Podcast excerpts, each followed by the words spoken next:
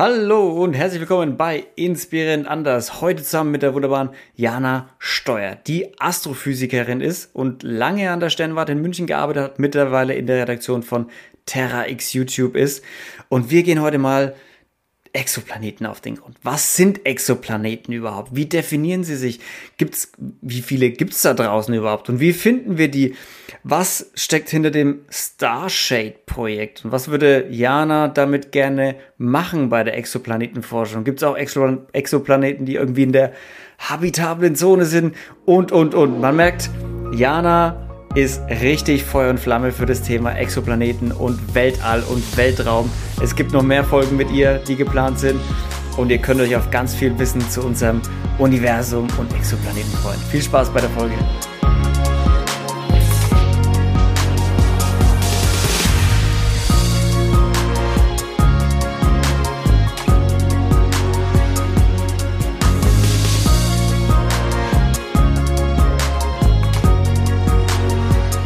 Ist denn eigentlich so ein typischer Exoplanet, Jana? Also was bezeichnen wir denn als Exoplaneten überhaupt?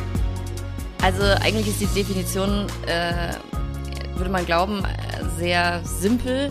Ähm, Planeten, das sind Himmelskörper allgemein, die sind relativ groß und groß genug, dass sie rund sind.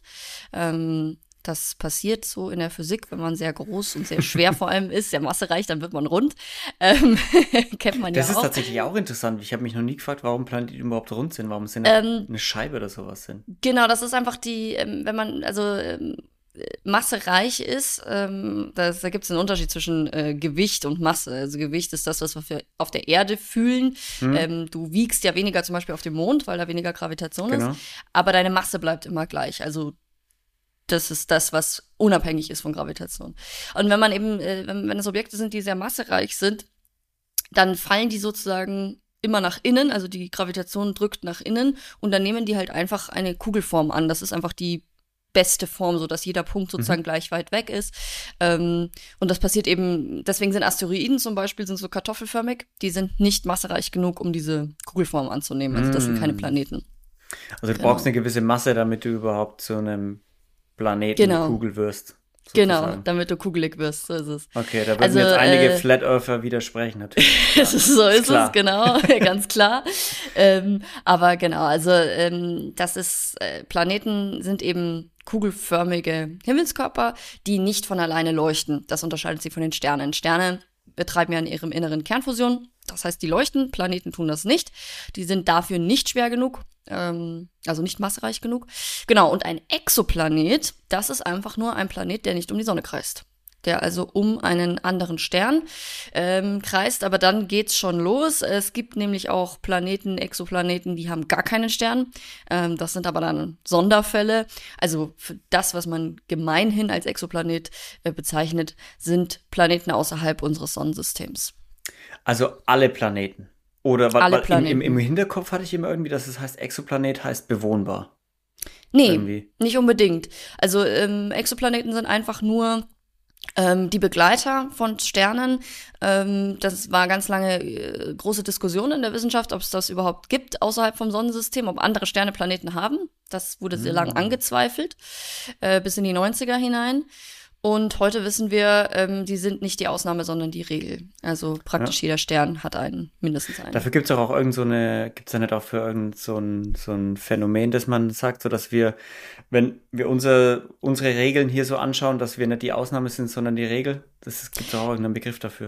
Genau, genau. Ähm, das, kennst du den? Äh, oh, den Begriff, das war, glaube ich, weiß ich gerade gar nicht. Aber es ist auf jeden Egal, Fall so, ja. ne? man, man stellt sich ja so ein bisschen als, als Menschheit immer gerne so, als wir sind die große Ausnahme, gerade in der, in der Astrophysik und äh, alles, was wir ähm, finden, äh, deutet schon eher darauf hin, wir sind eigentlich relativ normal. Und wenn wir dann die Regel sind, also gibt es da draußen wahrscheinlich Milliarden, Billionen Exoplaneten, also andere Planeten, die um eine Sonne, einen Stern irgendwo kreisen. Ja, auf jeden Fall. Also, wenn man das zum Beispiel auf die Milchstraße bezieht, das ist ja unsere Heimatgalaxie, ähm, die Ansammlung von Sternen, in der sich auch die Sonne befindet.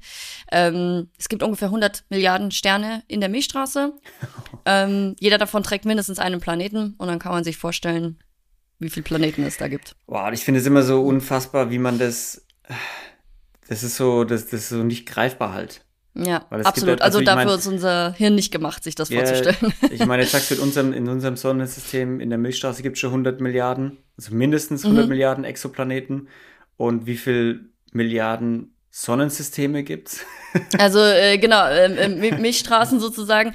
Also das ist immer, das ist eigentlich einer meiner Lieblingsfakten. Ähm, ähm, genau, also Milchstraße ist unsere Galaxie. 100 Milliarden Sterne. Die Sonne ist einer davon. Die Sonne ist ja auch ein Stern, einfach ein, ein ganz normaler Stern. Und ähm, es gibt da draußen mehr Galaxien, als es Sterne in der Milchstraße gibt. Also es gibt mehr als 100 Milliarden Galaxien, die alle ungefähr so groß sind wie die Milchstraße oder größer. Ähm, genau. Und wissen wir denn auch ungefähr mittlerweile so rechnerisch, wie viele Planeten von diesen Exoplaneten irgendwie, ja, bewohnbar wären oder die so in dieser, wie sagt man, habitaren Zone mhm. um die Sonne liegen und fliegen mhm. und kreisen? Also das ist ganz schwierig. Ähm, einerseits, es gibt da zwei Probleme. Das erste ist, dass ähm, die bewohnbar oder beziehungsweise das allererste Problem ist, definiere Bewohnbarkeit. Ja. Ähm, das ist ganz schwierig, weil wir Leben ja nur bei uns kennen. Also wir wissen ja nicht, wie Leben sonst ausschauen könnte. Ähm, man es gibt schon Indikationen dafür, dass man sagt, Leben braucht zum Beispiel immer Wasser, flüssiges Wasser. Ähm, weil wir uns das anders sehr schwer vorstellen können. Und das definiert dann eben die habitable Zone, also der Ort um einen Stern herum, wo Planeten, wenn sie eine ordentliche Atmosphäre wie die Erde haben, flüssiges Wasser halten können. Also wo es nicht zu kalt ist, so dass es friert, oder nicht mhm. zu heiß ist, so dass es dann verdampft. Ähm, und äh, das nächste ist, dass ähm, bewohnbare Planeten müssen gesteinsförmig sein, also das dürfen keine Gasplaneten sein, so wie Jupiter oder Saturn. Ne, darauf kann man nicht wohnen, das geht nicht. Ähm, das heißt, die sind sehr klein. Und dann ist das Problem, dass die dann schwierig zu finden sind. Weil wir finden natürlich große Planeten viel leichter. Hm, klar. Also sowas wie ein Jupiter, den sieht man einfach besser, sag ich mal so, äh, vereinfacht gesagt. Und ähm, wir haben momentan keinen einzigen Planeten, der bestätigt bewohnbar wäre. Ähm, das liegt aber wahrscheinlich nicht daran, dass es die nicht gibt, sondern dass die erstens mal sehr schlecht zu finden sind und dann, selbst wenn man einen Planeten gefunden hat, der so klein ist und der sich in der richtigen Zone befindet, dann muss ich ja immer noch ähm, über seine Atmosphäre was herausfinden. Und das ist dann wieder sehr schwierig, weil er sehr klein ist. Also weil ich dann so mhm. dieses Fitzelchen habe. Und ähm, wir wissen halt heute sehr wenig über die Atmosphären von solchen kleinen Planeten. Das fängt jetzt gerade an mit dem JWST-Teleskop, dass wir in der Lage sind, solche Atmosphären überhaupt zu untersuchen. Also wir haben ein paar gute Kandidaten, aber es ist eine Handvoll und mhm. bestätigt haben wir keinen. Ja gut, ich meine, der Himmel ist halt auch sehr groß, ne? Also so ist es. Wo, wo fängt man an zu suchen? wo in welchem fängt man an? In welcher so es. Na, das ist ja auch dann wieder, aber das äh, James Webb Teleskop, das du jetzt erwähnt hast, das soll ja noch ganz viele Antworten liefern in den nächsten Jahren, so Jahrzehnten so teilweise, ne? Ja. Was, wenn man sich mit Exoplaneten beschäftigt als, als Astrophysikerin, was genau untersucht man dann da? Sucht man rein die Anzahl oder die Art von Planeten, die es gibt? Also das ist komplett unterschiedlich, je nachdem, in welchem Bereich man ist. Ähm, ich habe zum Beispiel ähm, in meinem Master dran gearbeitet, äh, Exoplaneten zu bestätigen. Das heißt, da ging es wirklich einfach um die Suche. Wir hatten dann so ein paar Signale, ähm, aber das heißt ja nicht immer gleich, dass das wirklich auch ein Planet ist. Da muss man dann ein bisschen arbeiten, äh, um zu schauen, okay, ist das, das nennt man dann False Positives, ist das irgendwas anderes? Ähm, das ist natürlich ein Bereich. Äh, dann gibt es die Leute, die sich ähm, die Planetenatmosphären anschauen, also die dann bestätigte Planeten untersuchen. Ähm, die dann wissen wollen, was das für eine Art von Planet. Mhm. Ähm, ja, und dann gibt es zum Beispiel auch die Leute, die sich mit der Entstehung beschäftigen. Also gibt es ganz unterschiedliche Fachbereiche. Also man kann in verschiedene, in verschiedene Richtungen gehen. Macht man das genau. einfach, um die, um, um das Universum, die Galaxie, das Sonnensystem oder Sonnensysteme dann ein bisschen besser zu Ahnung, kartografieren? ähm, ja, genau, einerseits. Ähm, aber das ist natürlich eigentlich so die ganz große Frage, ne? Warum? Ähm, da, da gibt es ein paar verschiedene Antworten drauf. Also ich denke, ähm, Einerseits macht man natürlich gerade in der Wissenschaft alles, um es rauszufinden, einfach um zu wissen, was gibt es da. Äh, das ist natürlich so die ganz noble Ansicht. Ähm, gerade wenn es um die Planeten geht, denke ich, ist schon eine unserer großen Menschheitsfragen, wenn man es jetzt ganz dramatisch ausdrücken will, die Suche nach Leben. Also ich glaube, die Frage, sind wir alleine, ist einfach ähm, essentiell und auch Menschen, die, sag ich mal, mit Physik oder Astrophysik gar nichts am Hut haben, interessiert das ja meistens dann irgendwie schon. Äh, man muss sich ja nur die Sci-Fi-Filme angucken. Wir stellen uns ja Aliens auf alle möglichen Arten vor. Ja, und wir wollen natürlich wissen, ob die echt sind oder ob es das gibt. Ähm, ja, und dann ist es halt einfach äh, ein ganz normaler Teil der Wissenschaften. Wir versuchen halt Dinge rauszufinden, mhm. wir versuchen die Natur zu verstehen und dafür muss man sie halt untersuchen. Gab es denn irgendwelche großen Überraschungen in den letzten Jahrzehnten bei, bei Exoplaneten? Ja, also die erste riesengroße Überraschung war eben der, die ähm, Erkenntnis, dass es die überhaupt gibt. Exoplaneten. Das war ähm, 95 äh, ist da der erste gescheite Exoplanet, sage ich mal, gefunden worden. Ähm, und das war die Riesenüberraschung, weil es wirklich Stimmen gab, die gesagt haben, nein, das gibt es nur bei uns, also Planeten, das haben andere Sterne nicht. Ähm, und dann war auch noch die große Überraschung, dass gerade dieser Planet ein Planet war, eine Planetenart war, die es bei uns nicht gibt.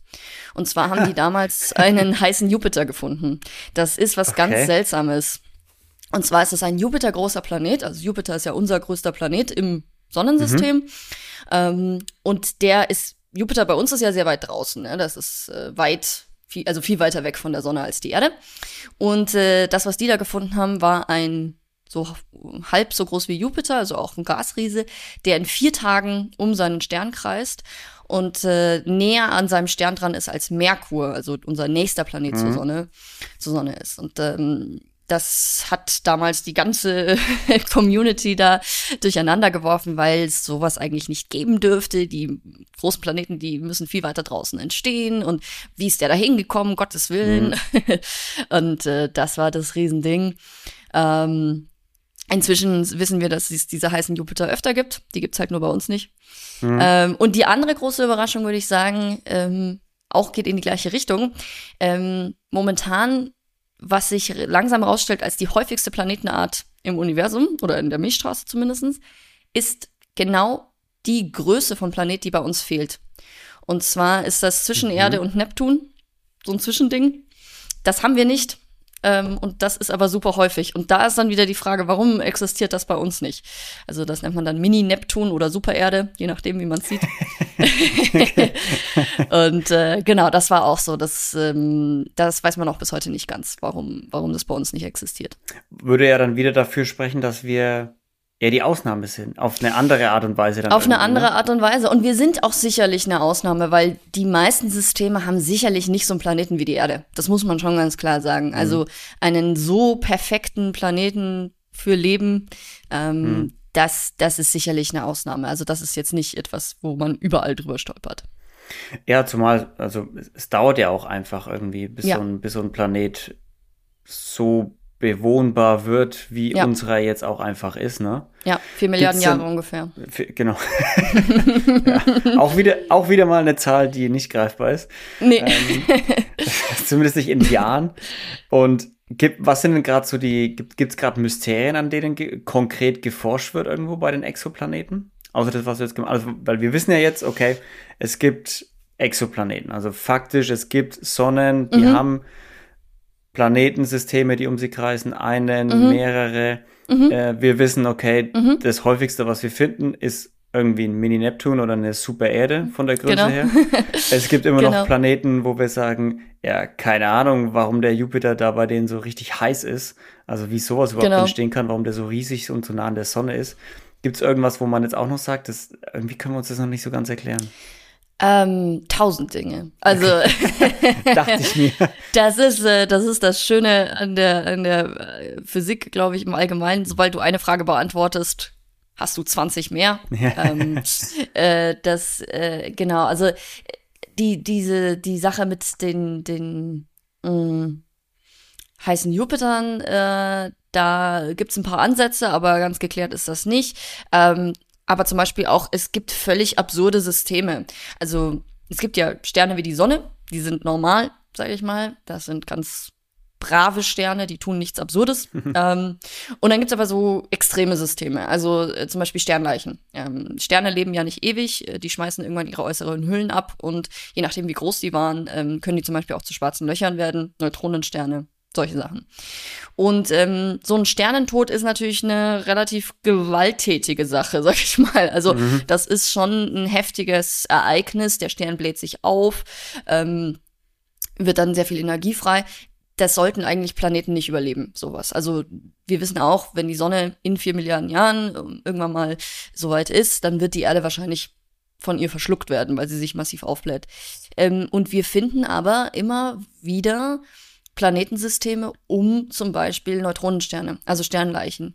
Und keiner weiß, wie die da hingekommen sind. Also entweder sind, haben die irgendwie diesen Sternentod überlebt, was eigentlich nicht sein kann, oder mhm. die wurden vielleicht später eingefangen, das kann natürlich auch sein, haben sich vielleicht nach dem Tod überhaupt erst gebildet sozusagen. Aber das ist wirklich die Frage, so, warum sind die da? Wie kann das sein? Ähm, und äh, wir finden zum Beispiel auch Planeten, die um äh, schwarze Löcher kreisen. Und das ist schon die Frage, was tun die da? Also wie kann das sein? Weil ein schwarzes Loch ist das extremste Objekt, was es im Universum gibt. Das sind riesengroße Sterne gewesen. Ähm, die können eigentlich, also das, die können nicht einfach überlebt haben, wahrscheinlich. Mm. Äh, die, die müssen irgendwie später entstanden sein oder eingefangen. Aber ist es das nicht, ist groß, aber, großes Geheimnis. Ja, ist es nicht auch bei, also gerade bei schwarzen Löchern, sagt man doch auch, die saugen, also in meiner Vorstellung saugen die doch alles wie so ein Staubsauger in ja, sich rein. Massen, ja. Planeten, Sonnen, andere ja. Systeme und sowas. Also würde das nicht Sinn machen, dass die einfach angezogen werden, so, so Planeten? Ja, irgendwie? das ist, ähm, schwarze Löcher sind einerseits extrem faszinierend, aber genau das, was du sagst, ist so die allgemeine Vorstellung davon. Ne? Das ist so, äh, alles fällt rein. Und das ist auf eine gewisse Art und Weise so, ähm, aber man muss da ein bisschen einen Unterschied machen. Die Gravitation von schwarzen Löchern, also die Anziehungskraft, ist sehr, sehr stark. Mm, das bedeutet aber, im Prinzip, wenn du dem schwarzen Loch sehr nahe bist, wirst du sehr stark angezogen. Aber die Gravitation, also die äh, Anziehungskraft von schwarzen Löchern, geht jetzt nicht irgendwie absurd oder besonders weit raus. Ähm, mhm. Also wenn man einen bestimmten Ach Abstand so. zum schwarzen Loch hat, dann äh, merkt man davon auch nicht viel. Ähm, zum Beispiel im Zentrum der Milchstraße, in unserer Galaxie, in äh, 27.000 Lichtjahren Entfernung von uns, da ist dieses supermassereiche schwarze Loch. Äh, da fallen wir auch nicht rein. Ja, wir, wir sind weit genug davon weg. Ähm, es ist nicht so, dass die alles zu sich hinziehen. Nur mhm. wenn du in den Einflussbereich kommst, sage ich mal, dann ist vorbei. Dann hast du keine Chance, weil dann ziehen sie sich rein. Ja, und warum, also wenn wir jetzt so weit weg sind, 27.000 Lichtjahre von unserem schwarzen Loch in der Mitte der, mhm. der, der Milchstraße entfernt, wieso, also warum drehen wir uns dann trotzdem, wenn es uns ja irgendwie anzieht? Weil irgendwie scheint ähm, uns ja doch also, irgendwo darauf hinzudrehen. Genau, genau. Also äh, in der Astrophysik dreht sich immer irgendwie alles. Ja. Also alles rotiert, merkt man ja auch allein bei uns im System. Ne? Die Erde dreht sich um sich selber, wir drehen uns aber dann auch noch um die Sonne. Genau. Die Sonne dreht sich auch noch. Ähm, und die Sonne kreist zusammen mit all ihren Planeten um die Milch, also in der Mil die Milchstraße dreht sich, ja, also unsere ganze Galaxie genau. dreht sich. Ähm, das liegt daran, im Prinzip, äh, dass da kommt immer so dieser alte Physiklehrer-Vergleich. Aber ähm, wir kennen das ja alle, wenn man so einem Eiskunstläufer oder einer Eiskunstläuferin zuschaut. Wenn die die Arme ausstrecken, drehen die sich relativ langsam und dann ziehen die die Arme rein, dann werden die immer schneller. Mhm. Und ähm, das gleiche passiert bei praktisch allen Formationsmechanismen, sage ich mal, im Universum. Galaxien bilden sich aus sehr großen Gaswolken, die sich langsam drehen, einfach von Anfang an. Das ist so, die haben irgendwie ein bisschen Bewegung und dann mhm. fallen die zusammen. Das heißt, die werden kleiner, die Masse konzentriert sich im Inneren und dann nimmt diese Drehung eben zu. Also dann fangen, fangen die an, sich immer schneller zu drehen. Mhm. Und Isaac Newton sagt uns, äh, alles, was sich einmal bewegt, wenn es nicht irgendwie aufgehalten wird, bewegt sich weiter. Und da du keine Reibung hast im, im, im All, sag ich mal, ja. keinen Luftwiderstand, dreht sich das halt unendlich lang sozusagen. Ah, okay, das macht, das macht natürlich Sinn. Also es hat nichts damit, weil da, da bin ich jetzt ich jetzt hergekommen, dass man sagt, okay, das, das schwarze Loch zieht uns an und wenn es ja irgendwo anzieht, dann hat man im Kopf immer so dieses, dass man so langsam drehend dann, rein es stabilisiert sicherlich äh, die Galaxie auch, ne? Mhm. dass es halt im Inneren sehr viele Sterne gibt und dann nach außen wird das immer weniger. Aber ähm, die Drehung zum Beispiel von jetzt der Sonne ist eigentlich einfach eine Konsequenz von dem Drehimpulserhalt, sagt man dazu, ähm, der durch die Entstehung der Milchstraße entstanden ist. Ja. Also es wenn hat weniger mit dem schwarzen Loch selber zu tun. Wenn du jetzt, Jana, wenn du jetzt äh, irgendwie, keine Ahnung, paar hundert Millionen Budget bekommen würdest zur Erforschung von Exoplaneten, für was würdest du es ausgeben?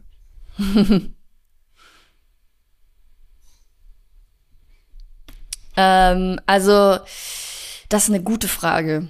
Äh, es wird natürlich schon sehr viel Geld ausgegeben. Ähm, ich würde, glaube ich, ähm, gerne Starshade bauen. Äh, das ist Starshade? eine Idee. Ähm, die ist moment Starshade, ja. Ähm, wir haben äh, folgendes Problem in der Exoplanetenforschung und zwar, du hast ja immer diesen nervigen Stern.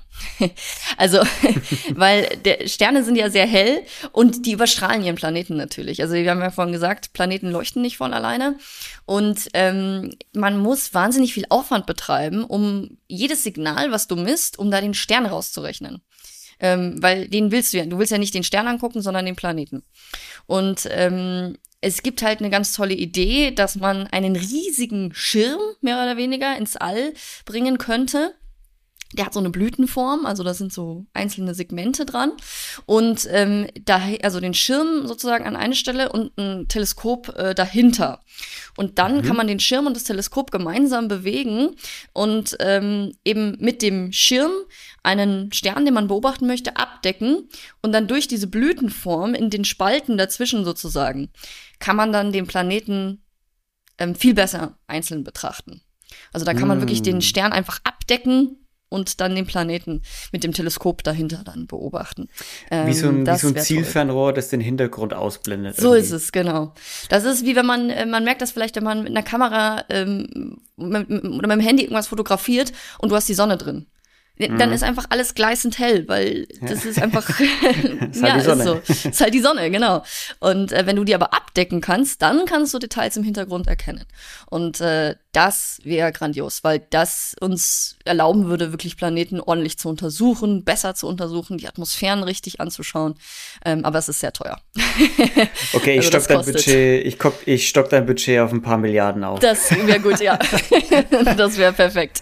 Jana, ich würde sagen, du haust jetzt nochmal raus, wo kann man dich finden, wo kann man mehr über Exoplaneten rausfinden und lernen, wenn es die Leute interessiert und dann rappen wir das Ding ab. Ja, gerne. Also ähm, man kann natürlich, äh, äh, das Internet ist die beste Informationsquelle überhaupt. Es passiert momentan ganz viel. Die Amerikaner, aber auch international wird dran gearbeitet, wenn einen das interessiert. Ähm, ich persönlich arbeite momentan in der äh, YouTube ähm, YouTube-Redaktion von Terra X, äh, Lash und Co. Wir machen auch immer wieder Videos zu solchen Themen, auch zu anderen Themen. Und ähm, genau, Wer in München ist, kann ich auch ganz stark empfehlen, die Volkssternwarte. Ähm, das ist in der Rosenheimer Straße. Da gibt's Führungen, ähm, die beschäftigen sich mit alles, mit allem, was im All so unterwegs ist. Äh, da ist auch echt ein, ein toller Ort. Da habe ich früher auch mal gearbeitet. Kann ich nur empfehlen, ähm, sich mal da für eine Abendführung zu. Sehr gut. Jana, dann vielen lieben Dank, dass du dabei warst heute. Ja, gerne. Hat mich sehr gefreut. Leute, vielen Dank fürs Zuhören und Einschalten wieder. Vergesst nicht auf Spotify und Apple Podcast Like da zu lassen, wenn es euch gefallen hat. Und schaut auch gerne auf Patreon vorbei unterstützt den Podcast. Und ganz lieben Dank und bleibt sauber, seid lieb zueinander. Bis zur nächsten Folge. Tschüssi.